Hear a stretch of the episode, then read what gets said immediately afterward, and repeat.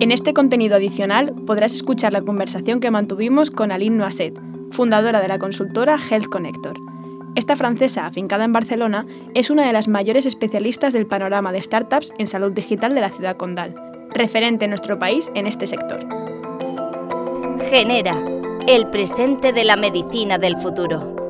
Un podcast de la biotecnológica Amgen con Belu Jiménez y Julián Gersetti. Bueno, Aline, muchas gracias por tu tiempo. Eh, para comenzar, me gustaría empezar bueno, preguntando un poco, porque en la sociedad en la que vivimos la tecnología está teniendo un impacto cada vez más grande, ¿no? Y, en este sentido nos interesa saber eh, la salud digital, en qué rol la vamos a empezar a ver y en qué consiste básicamente desde tu perspectiva. Buenos días, pues un placer estar aquí con vosotros. La salud digital para mí son las nuevas tecnologías aplicadas a la, a la salud es ver cómo eso puede impactar a, los sistemas de salud, a los profesionales de salud, a los pacientes, puede impactar a nivel de, prevención, de diagnóstico, de tratamiento, de seguimiento de pacientes, es, es muy amplio, ¿no? Y la idea es mejorar la forma como se da la salud y hacer la vida de los pacientes y profesionales de la salud más fácil también, ¿no? Y hay diferentes tipos de, soluciones, podemos ver como telemedicina, blockchain, realidad virtual, el metaverso viene también, los sensores, wearables que llevamos, hay un montón de cosas dentro de salud digital. O sea que como avanza la tecnología, podemos decir que la salud también está ganando terreno y aprovechando esos avances en pos de mejorar la calidad de los pacientes, ¿no? Absolutamente. Bueno, ahora entraremos ahí un poquito más, pero primero te queríamos preguntar, ya que tú tienes eh, gran experiencia en este ámbito de la salud digital, eh, un poco en qué estás haciendo tú actualmente y, también, pues, eh, qué es lo que has estado haciendo hasta ahora, que nos sitúes un poco en, en tu contexto. Ok, pues yo empecé en salud digital hace 12 años cuando llegué aquí a, Barcelona fue una, una, coincidencia, estaba en un evento, conocí a la persona que, que fue mi, mi, jefe después y, empecé una práctica en una startup de aquí y mi primer día en esta práctica fue en una conferencia en Madrid con eh, profesionales de la salud que compartían cómo hacer blog, cómo tuitear y para mí fue algo pero totalmente nuevo, increíble, me, me enamoré de esta área, entonces llevo 12 años ahí y mi foco es más con las startups. Yo creo mucho en el poder de la innovación que viene de las pequeñas empresas y cómo eso puede impactar a, los sistemas de salud, pacientes profesionales de la salud. Entonces yo me dedico a apoyar a esas em, empresas, ayudarles en las fases iniciales a trabajar su eh, modelo de eh, negocio, conectarles con clientes potenciales, con inversores, trabajo con inversores también, para que puedan llegar hasta el mercado y tener impacto eh, en lo que comentamos antes, sistema de salud, pacientes profesionales de salud. ¿Y en España ves mucho crecimiento en el área de, startups que estén interesadas en trabajar en, estos temas desde tu lugar? Sí, bueno, por desgracia, eh, el COVID y la pandemia fue un, momento muy positivo para salud digital. Salud digital no es nada nuevo, existe desde hace más de, no sé, 10, 20, 30 años pero a la gente le costaba adoptar, utilizar y, COVID y la pandemia ha empujado eso. Entonces ahora vemos también más y más empresas que están desarrollando soluciones y que llegan al, al, mercado. Y ecosistema como Barcelona aquí, con el Barcelona Health Hub, por ejemplo, y otros ecosistemas locales, ayudan también a fomentar este ecosistema, a unir a todos los actores del ecosistema y traer a, inversores, por ejemplo. ya, entonces sí, estamos viviendo un momento muy, muy positivo. Qué guay, darle un contexto también. Bueno, y en esta línea podemos decir que hoy en día la población vive cada vez más años. Desde tu lugar también, ¿crees que la salud digital puede tener un impacto en la longevidad de los pacientes y las personas en el tiempo? Totalmente, creo que ahí hay diferentes aspectos, ¿no? Primero, ayudar a estas personas eh, que están envejeciendo a, vivir mejor. Entonces eso puede ser, por ejemplo, soluciones digitales ayudan a que viven más tiempo en su casa en vez de ir a, una, residencia haciendo eh, ya controles de sus vitales, aportándoles soluciones que les ayudan a vivir mejor. Y luego, eh, si hablamos de residencias, por ejemplo, hay una startup que desarrolló una solución como un sensor que se pone en los pañales de los ancianos, se llama AdvoSense esta solución, y avisa a las enfermeras cuando el paciente está mojado o necesita cambiar. Eso es una gran cosa porque hay muchos pacientes que se quedan mucho tiempo así mojados, no es nada agradable, ¿no? Luego hay soluciones para ayudarles a hacer ejercicios, entonces están mejorando esta calidad de vida. Y creo otro punto, otro punto del otro lado, las soluciones ayudan con, con, el tema de prevención a que las personas se enfermen más, más tarde. o bien no se enferman o bien se enferman más, más tarde y eso ayuda también, ¿no? Claro, se actúan en distintos puntos de la cadena, ¿no? Sí, y también te queríamos preguntar un poco por el otro lado, cómo estas eh, startups, por ejemplo, ayudan a, a, la atención primaria, sobre todo, porque si son aplicaciones como lo que nos comentabas, que van ayudando a, pues, a monitorizar un paciente, puede ser más fácil y puede eh, liberar espacio en la atención primaria. Totalmente. Pues es, eso, ¿no? De, y vimos el um, más y más telemedicina disponible. Depende de los países, el tema regulatorio todavía tiene algunas limitaciones, pero existe la telemedicina hoy y permite a los pacientes conectarse desde casa, no tienen que coger el coche, es, menos tiempo para, para todos y hay también ejemplos, como decías, de poder hacer monitorización de los pacientes. en Galicia, por ejemplo, hay un ejemplo de un programa que se llama eh, Telea, que se hizo con el sistema sanitario de, salud ahí, y permite monitorizar a unos pacientes crónicos que están en su casa, más bien en el campo. Entonces ellos eh, miden sus vitales todos los días, se, registran en el programa Telea y así los profesionales de la salud pueden llamar a estos pacientes si hay un, problema. Entonces evita que se desplacen hasta la, consulta. ¿Y crees que esto puede ser un sustituto de la atención primaria o es más eh, un complemento? No, es un complemento. Creo que eh, esta palabra sustituir es muy importante cuando hablamos de salud digital, porque muchas personas dicen, pero la tecnología va a reemplazar a los médicos. Y para mí es más, los médicos que utilizan la tecnología van a reemplazar a los que no utilizan la, tecnología. La tecnología es más un, apoyo que hace la vida de los profesionales más fácil, les permite diagnosticar mejor, tener una visión del paciente más amplia y hacer su, trabajo mejor. Se sustituir no, complementar sí. Yo quería retomar un concepto que me gustó mucho que es el de ecosistema sanitario, porque como bien lo decís, al final comprende muchas aristas y entendemos a la salud como un conjunto de cosas. Y desde, bueno, las soluciones tecnológicas que emergen hoy en día, ¿cuál crees que es la transformación más grande que pueden aportar, digamos? ¿A qué nivel? Impacto de pacientes, de profesionales, eh, anticiparse a los riesgos, mejorar los tratamientos, por ejemplo. Yo creo que el, impacto más grande para mí, lo que hemos visto poco a poco estos últimos años, es el cambio del rol del paciente. El paciente se ha vuelto en el centro. Entonces, antes tenías el hospital, el centro de atención primaria, y cada uno iba ahí para eh, recibir un, cuidado, ¿no? Y ahora se está haciendo al, revés. El cuidado está yendo donde está el, paciente. Puede ser en, casa, el paciente puede ir se puede ir de vacaciones y hacer su, tratamiento desde, desde donde esté y eso es un cambio muy importante, ¿no? Hemos visto aquí ejemplo, por ejemplo, eh, Sanitas han lanzado su hospital digital. Entonces, muchas de las eh, de los trámites se pueden hacer desde casa. Si te tienen que sacar sangre, viene alguien a casa. Alguien va eh, a, recoger tus medicamentos y te, lo, te los traen a casa. es un paradigma que está, que está cambiando mucho. Y lo que comentamos antes de hacer em, monitorización de los vitales, eso se hace mucho también. El paciente está más em, em, empoderado eh, tiene más, puede sacar más información sobre él mismo, que son muy importantes a la hora de tomar una decisión. Entonces, él es actor de su salud, más que antes. Creo que en este sentido están cambiando los, los, sistemas de salud. Si lo pensáis, los pacientes, las personas, somos llenos de información muy importante sobre nuestra salud y la nueva tecnología ayuda a sacar la información que tenemos dentro, que sean vitales, cómo nos sentemos, etcétera, y con eso el, paciente aporta mucho y quiere ser partícipe de su salud y estar eh, involucrado en las decisiones que se hacen eh, acerca de su salud. Claro, al final la salud nos compete a cada uno y poder tener el poder de decisión sobre qué se hace con eso y quizás también, bueno, aprender, la verdad que es muy mm, prometedor. Tenerlo bajo control y todo el proceso, yo creo que es, un gran cambio. De decir, yo también formo parte de estar mejor o de tratarme.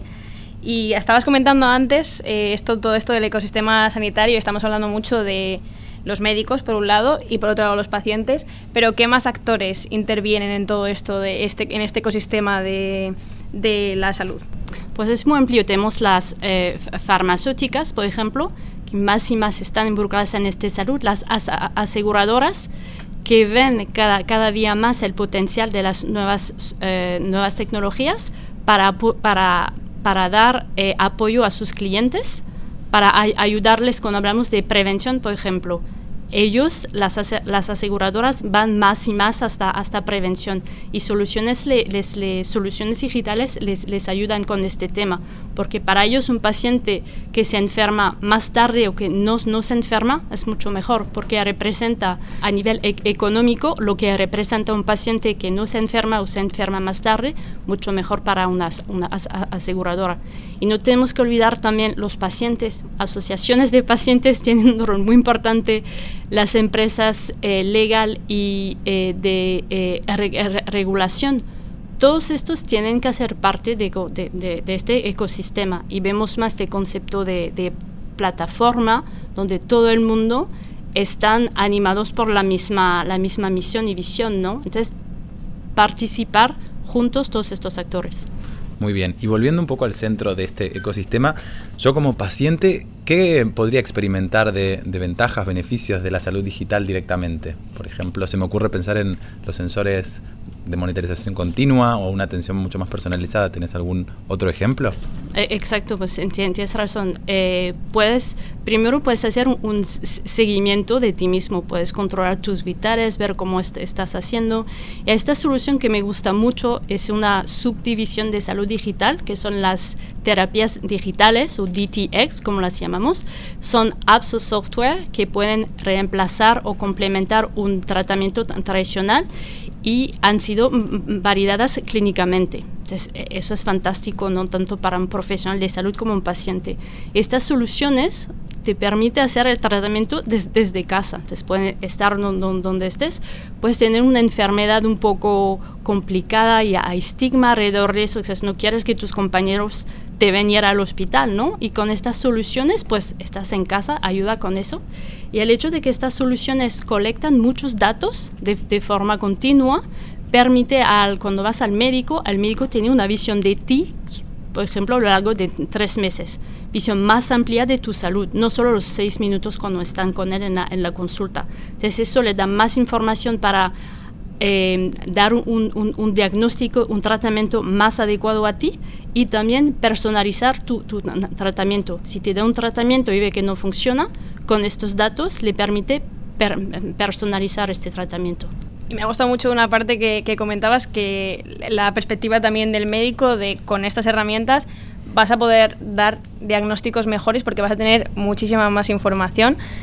Y, por este lado también te quería comentar de cara a las futuras generaciones de, médicos, ¿cómo crees que se tiene que implantar, no sé si en la universidad de medicina o directamente después, esta nueva forma de hacer medicina a los futuros médicos para que pues eso es un cambio en su forma de, tratar a los pacientes y cómo se, se, debería enseñarles o ayudarles a hacer esta transición hacia una medicina mucho más digital eso es un debate que tenemos mucho en las conferencias, ¿no? De la, educación para los profesionales médicos o los estudiantes de medicina ahora mismo es muy importante porque eso es el futuro. Tienen que entender ellos todas estas tecnologías, cómo funcionan, cómo les van a apoyar, ¿no? Si hablamos de soluciones como Kieran Medical, por ejemplo, que ayuda a los profesionales o a los radiólogos a detectar un tumor mejor, eh, soluciones eh, con inteligencia artificial hoy permiten detectar un tumor antes de que lo ve un ojo humano y quizás hasta dos años antes. Entonces eso es algo que les va a apoyar a, ellos. Hay sistema también eh, basado en la voz que ayuda a los profesionales de la salud a hacer los, em, cuando ven a un, paciente, hacer el resumen de, de, la conversación de forma más, más rápida Solo tienen que hablar en su teléfono y se, se transcribe en el ordenador y directamente en el, en el, dossier del paciente. Eso es muy valioso, importante para ellos aprender cómo, cómo funciona eso.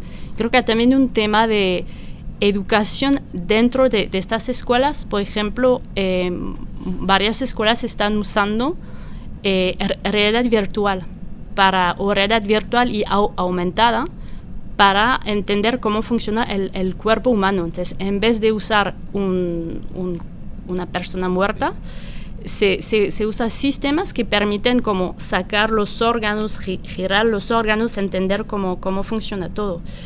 Y otra, otro tema, la telemedicina, por ejemplo, eh, quizás suena un poco estúpido, pero hacer una videoconsulta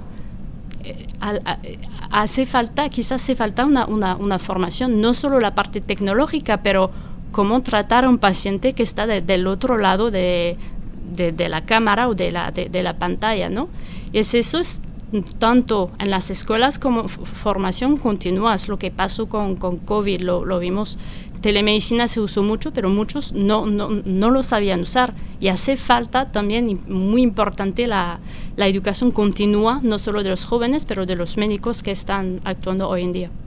Claro, es que de eso que comentabas también es otro tema que queríamos hablar contigo sobre lo que el prejuicio que hay con la medicina digital de que deshumaniza un poco el trato, porque comentabas, por ejemplo, la telemedicina, hablar por teléfono, eh, ¿tú crees que esto es un trato menos personal que el que se hace sentados en una consulta de un médico? A ver, si tú vas al, al, al, médico, como muchos, tú te sientas delante del médico, hay una pantalla entre el médico y tú, y el médico pasa como la mitad de la consulta eh, con, con, su ordenador, no ves al médico. Entras en una con, videoconsulta, tienes la atención del médico, ¿no? Estas tecnologías es lo que van a hacer, a dar más información al doctor y va a hacer que podrá pasar más tiempo contigo. Y lo de, las videoconsultas o de monitorización en casa hace que queda más tiempo para las personas que sí necesitan atención. Y también si hablamos de apps o de telemedicina, Ahora la comunicación con un profesional de la salud es más fácil. Es un botón, le clicas al botón y puedes hablar con alguien. Entonces, para mí no es que va, que va a deshumanizar, pero cambia las, las eh, relaciones y las refuerza de, de, de eh, alguna manera. Claro, es casi todo lo contrario, es darle más tiempo al médico para dedicarse a la persona y no a, a temas burocráticos de escribir un informe o de apuntarlo todo. Y bueno, también te quería preguntar, porque imagino que esto no es todo un camino de rosas, porque si no ya estaríamos mucho más avanzados, porque seguro que hay barreras o impedimentos a que esto se instaure en el sistema sanitario. Yo creo que una primera barrera, y, eso es muy, muy típico del, del, del, sector salud, es que tenemos a pacientes, ¿no? Entonces los profesionales de salud eh, cuidan de, su, de sus pacientes, tienen miedo para sus pacientes. Y cuando les llega una, una solución digital, está un poco, pero esta solución está seguro para mi paciente, no, no, no le va a dañar. Entonces creo que eso es una, una primera cosa.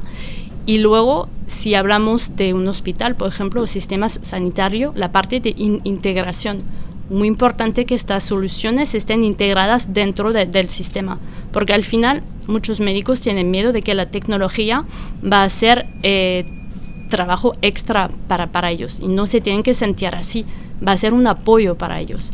Pero por eso también importante que sea integrado dentro del, del sistema, que no tienen que usar otra app, sino que la app esté integrada. Y creo que también bueno, un tema que hablamos mucho y queda mucho, mucho camino por hacer, pero toda la parte eh, eh, regulatoria. Hay algunos países que ya han avanzado, como Alemania, desde 2019 han puesto en marcha toda una ley para facilitar que los profesionales de, la salud usen telemedicina. Y ahora tienen lo que llamamos DIGA, un, directorio de aplicaciones de salud que pueden ser eh, recetadas y prescritas y reembolsadas por el sistema de, salud. Y eso les da confianza también. Entonces, ya, lo, los países tienen que avanzar un poco. Y eh, nos falta también a nivel eh, er, Europa una ley que facilita las interacciones entre lo, los países, porque hoy somos más un, un, ecosistema global, no se habla solo de un país, pero de, de Europa, Estados Unidos, del mundo. Y la idea es que estas soluciones se, se puedan, se puedan utilizar y validar en los, los diferentes países. Que se haga de la misma forma en, en diferentes países, ¿no? Y, yo creo también un último punto muy importante es la educación de educar a los, a los profesionales de la, de la salud, porque otra vez muchas veces ellos tienen miedo a lo, lo, que no conocen y eso se entiende, ¿no? Pero alguien tiene que, se tiene que sentar con ellos, explicarles cómo funciona, por qué les va a ayudar en su, en, su trabajo, etcétera. Bueno, y un poco retomando esto de la regulatoria que hay detrás de este tipo de aplicaciones, al suministrarse existen normas regulatorias que difieren quizás entre países, pero se está trabajando en este sentido. Sí, entonces Alemania ha empezado en el 2019. Hoy en día tienen 33 aplicaciones en su directorio que los médicos pueden recetar. Bélgica eh, empezó en 2020 también, tienen una al día de hoy. Otros países lo están poniendo en marcha también, como Francia, lo, debería hacer pronto. Eh, Estonia creo que lo está haciendo Luxemburgo, entonces algunos países sí que están empezando. Pero el problema es que cada país es, distinto, cada país tiene su, su, sistema sanitario distinto. Creo que es importante también tener eh, el, el, apoyo que viene de eh, arriba. Creo que en, en, Alemania fue eso. Tuvieron una persona muy a favor de todo el tema innovación y puso eso en, en, por marcha. y en España, ¿cómo, ¿qué predicción tienes tú de que esto se instaure en España? Esas aplicaciones, por ejemplo. Yo creo que España tiene también el problema de tener como cada región es individual, entonces no sé qué va a pasar. Sé que en Galicia creo que están haciendo cosas, Cataluña creo que están haciendo cosas también al, respecto. No sé si va a ser más algo a nivel de región o bien a nivel. Lo ideal sería que sea algo nacional. Te queríamos preguntar también por otro tema un poco de conflicto social, porque eh, últimamente además ha habido cierta polémica con la, digitalización de otros sectores, como por ejemplo de, los bancos, y cómo esto puede dejar fuera o dejar atrás a las personas mayores que no están tan familiarizadas a lo mejor con las nuevas tecnologías. Yo, yo, no lo veo tan así, creo que tenemos sorpresas con soluciones. Tenemos esta idea de que los, las personas mayores no saben o no quieren utilizar las nuevas tecnologías y tenemos muchas sorpresas. A veces vemos más adopción por parte de este grupo que por eh, jóvenes de 20, 30 años, ¿no? Creo que lo que se está haciendo, hablamos mucho de aging, de la silver economy y las empresas que están desarrollando soluciones lo hacen también pensando a ellos. La parte UX, like User Experience, se hace también con ellos en mente. Entonces, haciendo soluciones quizás con un botón más grande, eh, un, funcionamiento simple para que ellos lo puedan usar de, de forma más, más simple, ¿no? Y también hay que decir que mm, eh, las soluciones que se usan, muchas pueden recopilar los datos ellos solos. Es quizás no tienen que hacer tanto eh, estas personas, ¿no? Sí, que a lo mejor es, por ejemplo, llevar un reloj que recoge esos datos y que ellos mismos no tienen que hacer nada activamente. O sea que bueno, está bien saber también que este avance eh, piensa en todos y tiene en cuenta O se puede poner un sensor debajo de su, de su cama para ver cuando se levantan, si se caen, cosas así, o sensor incluidos en los, los, los zapatos. Es, hay forma de integrar esa generación sin que sea una limitación para ellos. Y ya por último te queríamos eh, preguntar con una visión sobre todo de futuro para saber un poco qué crees em, que la salud digital, cómo crees que va a cambiar la medicina en los próximos 20 o 30 años.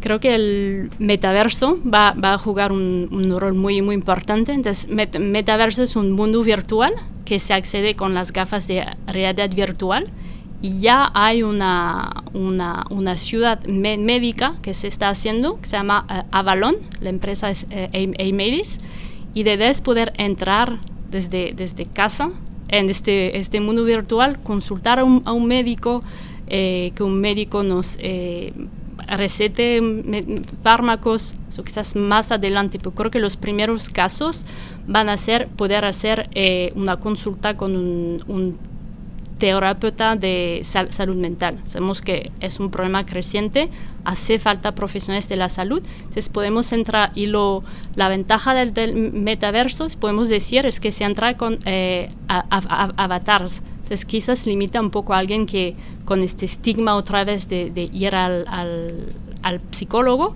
pues en, el, en el metaverso, como él puede aparecer con otra apariencia, se siente más eh, tranquilo. Pues yo creo que con esta mirada de aquí al futuro... Nos ponemos en el metaverso, Belu, sí. ¿qué decís? sí, a ver qué pasa, a, ver, habrá que probarlo y a ver, cómo, a ver cómo funciona la medicina del futuro. Bueno, muchas gracias por esta magnífica explicación. Eso es, muchas gracias. Bueno, esperemos ver la salud digital más cerca en los próximos años. Segurísimo, gracias a vosotros. Recuerda que puedes suscribirte a nuestro canal para acceder al resto de episodios y entrevistas completas como la que acabas de escuchar. Genera, el presente de la medicina del futuro. Un podcast de la biotecnológica Amgen.